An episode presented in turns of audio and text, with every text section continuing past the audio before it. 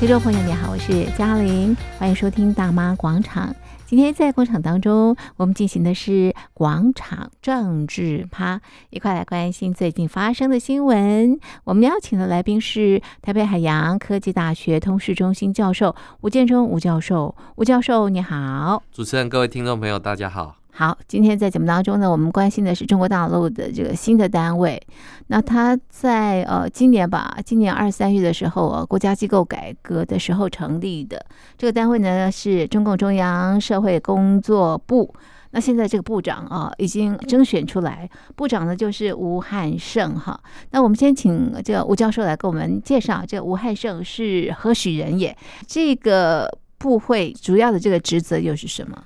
是。呃，我想这个在今年这个呃二十大的这个权力改组之后，嗯、那中共中央提出组建呃所谓的社会工作部。嗯，那这个社会工作部它的这个工作是什么呢？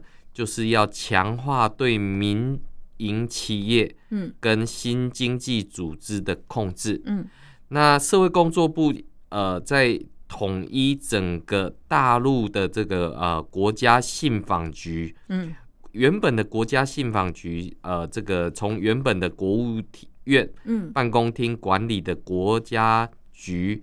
调整为国务院的直属机构，是。换句话说，它的位阶提高了。嗯嗯。那提高之后，那当然对于这个呃这样的一个工作的一个重要性上面来讲的话，就会有所提升。嗯。那所以我们当然必须要知道，就是呃中共为什么要成立这样的一个社会工作部？嗯。它负责的这个项目成立的目的是什么？对。然后有什么样的影响性？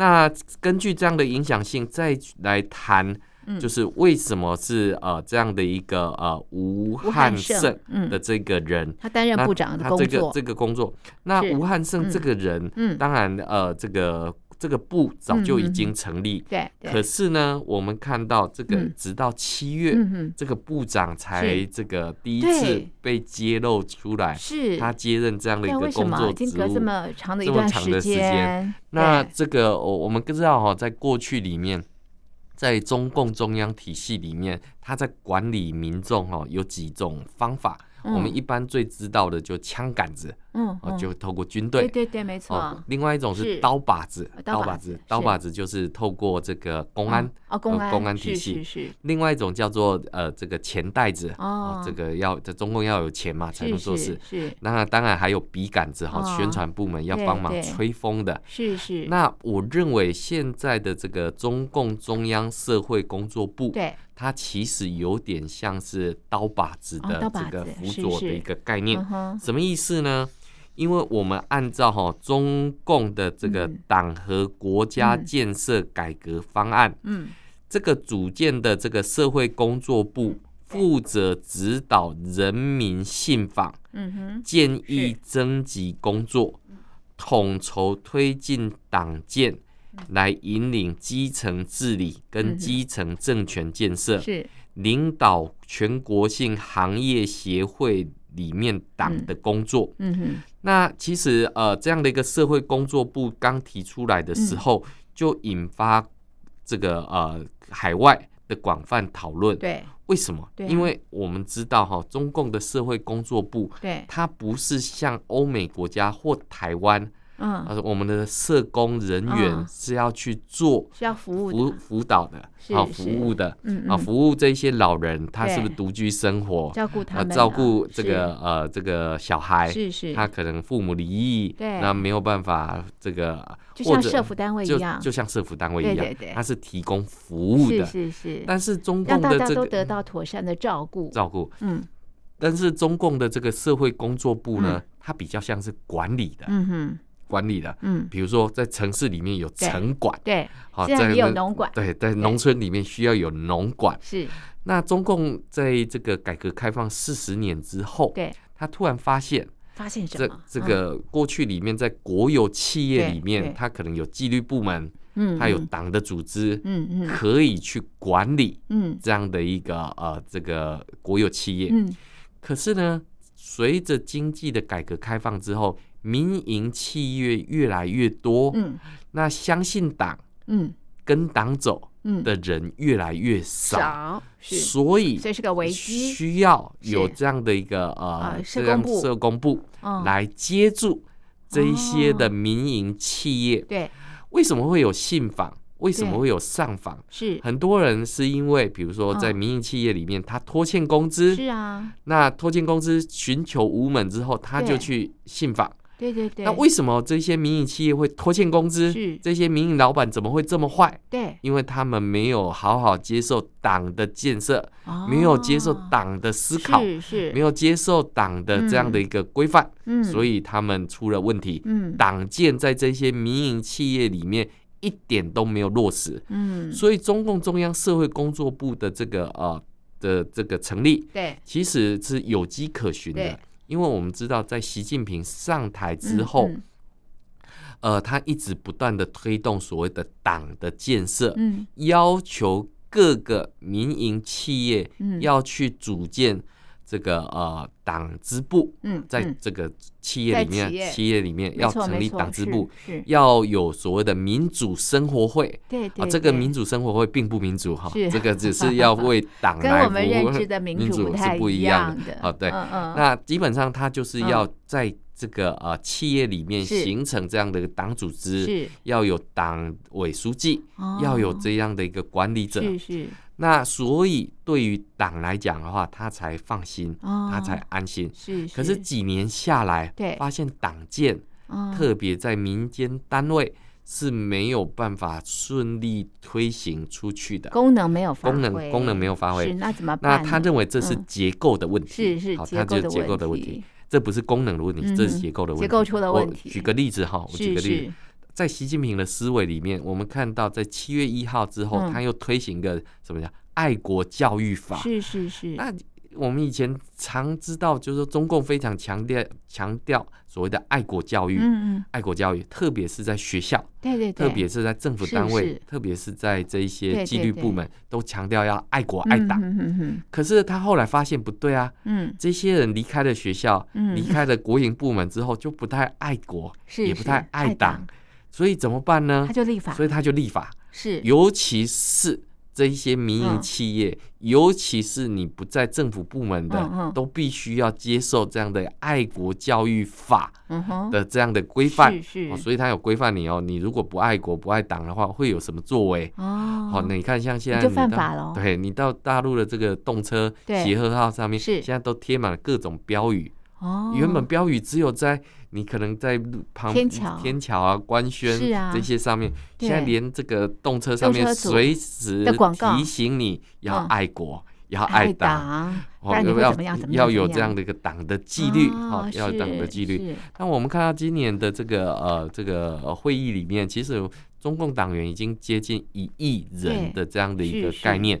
那所以呃，除了一亿的党员之外，那另外十三亿，那也要进行相关的这些管理，这些的管理。是，所以我们就看到哈，这个呃，这个社会工作部在这个二十大召开的时候，嗯，一刚推出来就引起了广泛的讨论。没错，因为前苏联的间谍组织克格勃的前身就叫做社会部。嗯。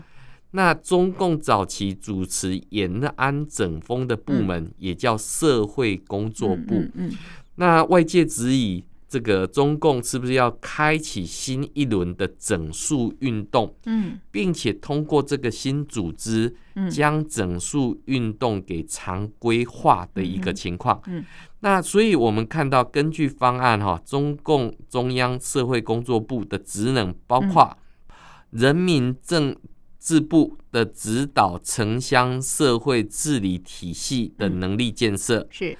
拟定社会工作职级的呃职责，嗯，统筹推进党建引领基层治理跟基层政权的这个建设，嗯，另外还有包括划入中央跟国家工作委员会，嗯，国务院国有资产监督管理委员会。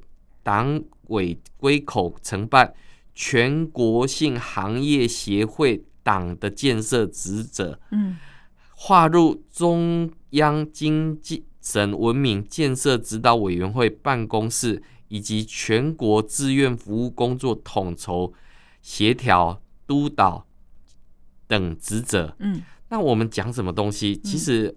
在你看到的他的这个明文规定里面，嗯嗯、他想要管什么？是。全国性的行业协会，哦、他想要管全国志愿服务的工作协会，是。连志工也要管呢、欸。真的，真的，嗯、你可以看到他要求他们，他们要有统筹规划、嗯、是。协调指挥、嗯、督促检查的这个工作。嗯。那当然，这个新的这个单位成立将被视为是党对于社会工作的领导，嗯，展现党领导一切的要求，嗯嗯，也意味着国家机器要把它的意志统治延伸渗透到每一个不属于国家机器的角落，嗯，换句话说，是。它无所不管，无处不管。是。我们看到这几年中共立了很多宇宙法，对，啊，除了管。这个大陆今天还要管到国际外外，那他管一管大陆以外之后，他后来想一想，嗯，大陆里面可能还有一些漏网之鱼，所以还是要把它给管起来。是，所以这些行业组织呢，也必须要接受党的领导，嗯，尤其是这些民营企业家，以为做了生意，对，以为这个跟外国接触之后，就以为可以对党。来以子气死，是。就怀疑这个中共这个呃政权的这个存在的合法性，所以这些人都必须要进行思想改造，是，所以用法来治他们，是。成立部门来监督他们，因为有法之后，接着就要有部门来进行监督，是要执行，要执行。那问题来了，那谁来执行？对啊，谁来执行？那所以我们看到，在这样的一个社会工作部，是。那这个呃，在二十大就成立的，对对。可是，在七月份的时候，才找出现。这个部长的一个部分，对，吴汉胜，吴汉胜。那这个呃部长的角色呢，嗯、他原本哈是中央国家机关工委的这个副书记吴汉胜，是。那他现年六十岁，对，现年六十岁，山东人哈，山东人，一九八四年才加入共产党，嗯，那他长期哈都在中央跟国家。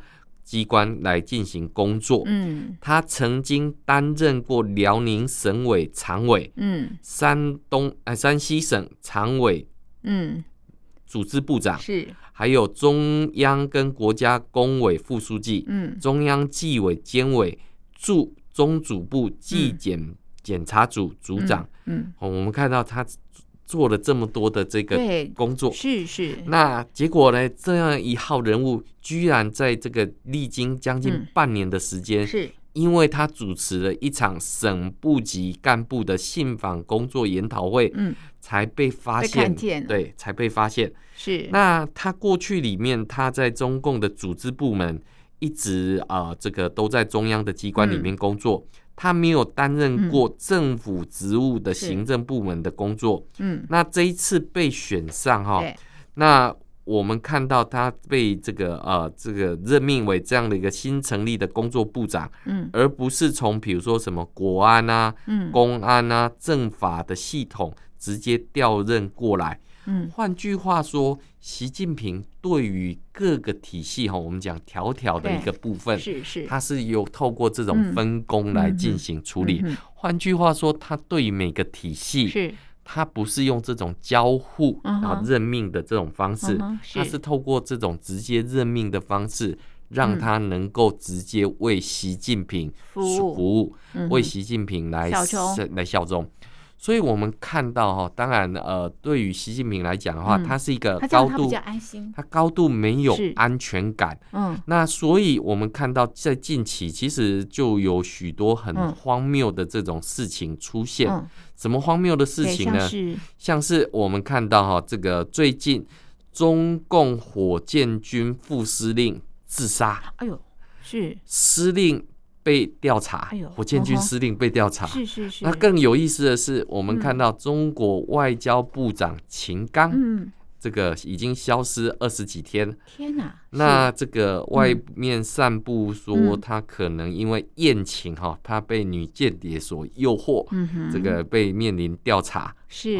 那最近还有一件更匪夷所思的事情，就是负责研发 AI 作战指挥系统的青年学者科学家车祸身亡，三十八岁，是是，车祸身亡。是。那这些呃，那最近还有一个，就是六月被带走调查南京市委书记哈。这个七月份这个自杀身亡，嗯，那我们看到手段越来越这个残嗯残酷，是这种自杀电影情节，这个这个情节已经是让我觉得匪夷所思啊，匪夷所思。是是。那换句话说，习近平的这个安全感是高度不足的，对内经济下滑，嗯，对外有这样的一个中美对抗，对，还有这个西方的这种围堵，是是。所以你可以看得出来，在这个样的一个体制之下，嗯，那如何维护社会工作的稳定？嗯，除了原本的刀把子，除了原本的枪杆子，嗯，这个笔杆子之外，啊，钱袋子也空了。哦，所以你可以看到，他需要成立一个新的部门，社工部，社工部来维持社会的稳定。而且他不是从原本的单位来调任这样的一个人选，部长不是，部长不是，所以你就可以看到。就是说，在这样的一个体系之下，哈，在这样的体系之下，是成立了这样的社会工作部门来管理这些民众。对，我们看到民众连躺平的资格都没有，都没有，都没有。嗯，那你就可以看到这样的社会如何是一个幸福的社会，如何是一个脱贫的社会。我们可以看到很多的企业。它里面有没有中共党员？当然是有的。是是。那他们为什么不愿意去成立一个党组织部、党支部的这样的一个呃部分？因为对他们来讲，在民营企业里面，我就是希望能够脱离党的管理，嗯，我就是要赚钱，我就是要发大财的，对对，我还为什么要去管这些党的思想？对啊，就是发展经济嘛，发展经济。结果现在中央的这个指令是要全力推进政治思想的这个推进，对，推进意识形态的纯每个角落都要，对，每个角落，所以你就可以看到，就是说中央跟地方，对。国家跟社会是完全截然不同的这种路径，那你更不要讲西方是怎么样看待这样的一个社会。嗯，所以你的比如说西方的企业进入到中国大陆去进行这个投资，对，除了反间谍法，除了国安法之外，现在企业里面也要成立党支部，是，要进行党的建设，对，要进行这样民主生活会。有一一大堆这样子一个管理，像企业怎么有竞争力啊？哪一个企业？那到底呃，企业的这个投资方向是要听专业的经理人，还是要听党的这个指指导方向？那这个对很多企业来讲，那我干嘛到这个地方来进行投资？我还不如一样到共产党领导的越南去进行这样的一个投资。所以你可以看到，就是说，呃，当习近平越不安全的时候，他会颁布越来越多的法律，成立越来越多的组织。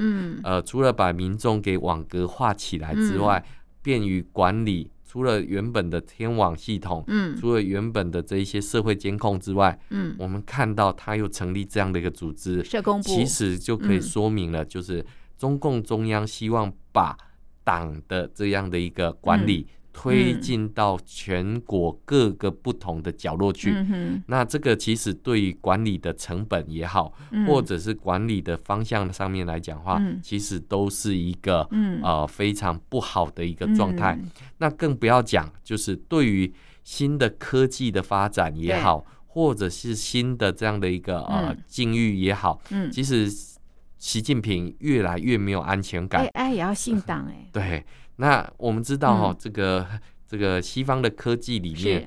那所有的这些人工智慧，人工智慧的这个发展，对，那这个呃，我们看到西方有所谓的 Chat GPT 的这个出现，没错。那这个中国有所谓的文心一言哈，一言，我们一听这个名字取得很怪，难道是一言堂吗？这个这一言，那这个一言里面，其实我们知道 AI 它最大的一个部分，它是会学习，嗯嗯嗯，它是会进化。话，没错。但是怎么样让他能够听党的话，这个就是一个很大的一个对，要信党哎，信党。嗯，那我们看到哈，这个西方里面哈的这个 ChatGPT 的一个成长速度是非常的快速，是。再加上这个 AI 晶片的这个呃，我们看到这个这个美国的 NVIDIA 啊，或者是 AMD 的这种呃运算晶片，它其实是让整个 AI 的这个速度，或者是呃这个科技是突飞猛进的一个部分。嗯，那现在呃这个习近平是担心 AI 不听话，对，好，这个没有办法不听党的。话，那怎么办呢？那现在其实这个 这个西方社会呃。这个没有办法提供给这个中共这样的一个先进晶片的时候，其实习近平应该是可以比较放心的一个状态，是是因为没有这些先进的晶片的时候，那的确党的控制是还可以这个运算运算下去。因为我们知道美国的禁令哈，是这个 NVIDIA 的这个 A 一百这个不能卖给这个中国大陆。对对对。那中国大陆想一想，那不然我就买个这个这个。降低功能的 A 八百好了，先有，先有，先有再说。那这个 A 八百或 H 八百呢？这个是降规之后的这个版本。是这个中共，哎，这些企业他们也愿意买，为什么？因为还是要发展，还是要跟上国际的脚步。那结果现在美国又更进一步去限缩，连 A 一百、H 八百都不准卖。嗯那现在的一个情况之后。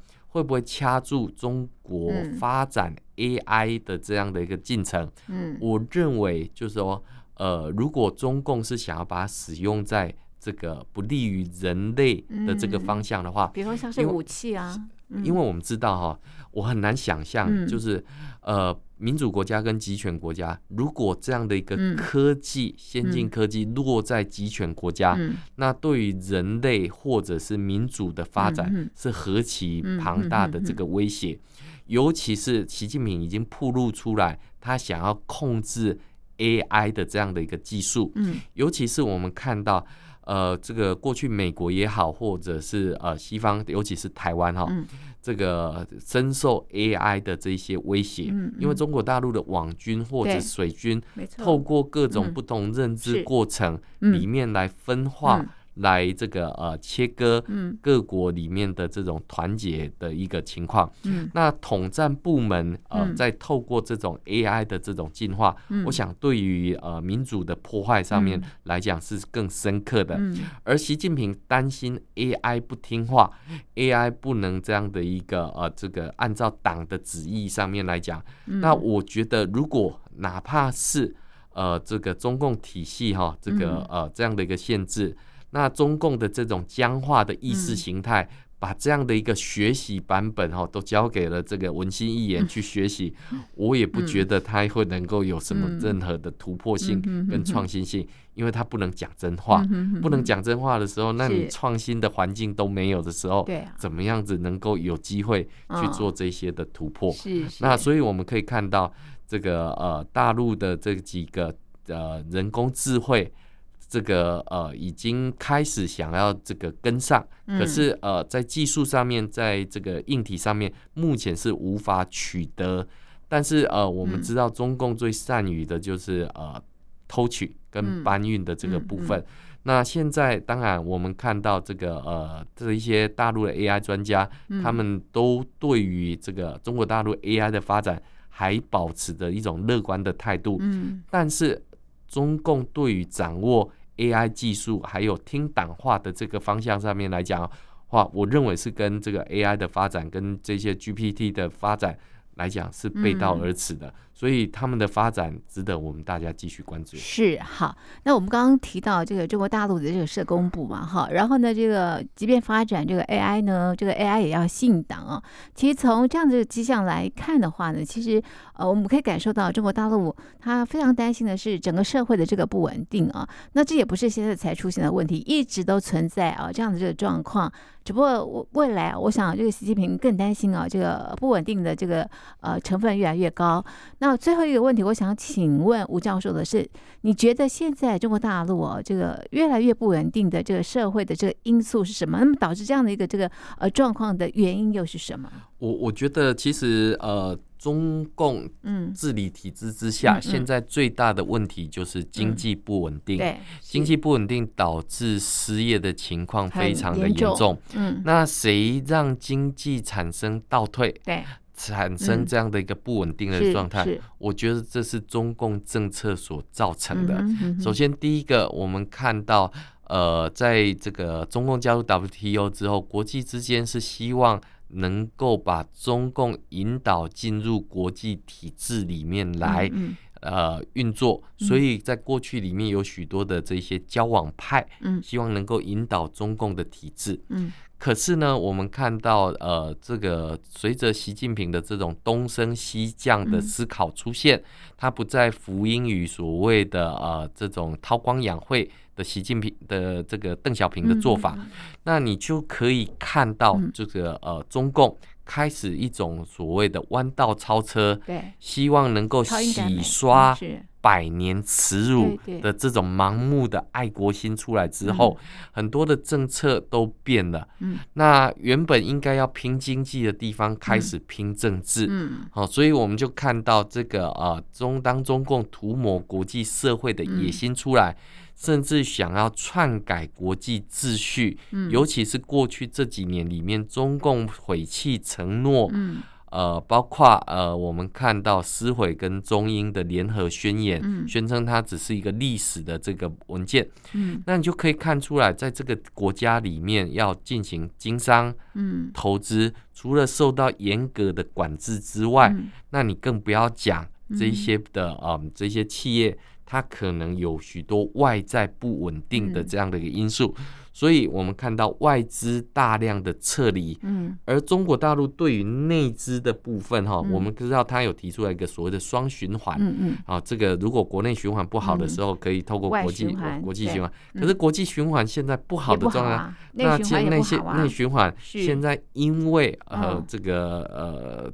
失业率严重，啊、经济下滑，啊、那结果你看到大陆的民众不敢消费，是，而中国大陆民众的这种储蓄率是全世界最高的，是，这说明了一件事情，就是他对于未来的前景没有信心，没有信心，嗯，所以我们看到对于中国经济的解放，嗯、其中一个很重要，就是如何恢复。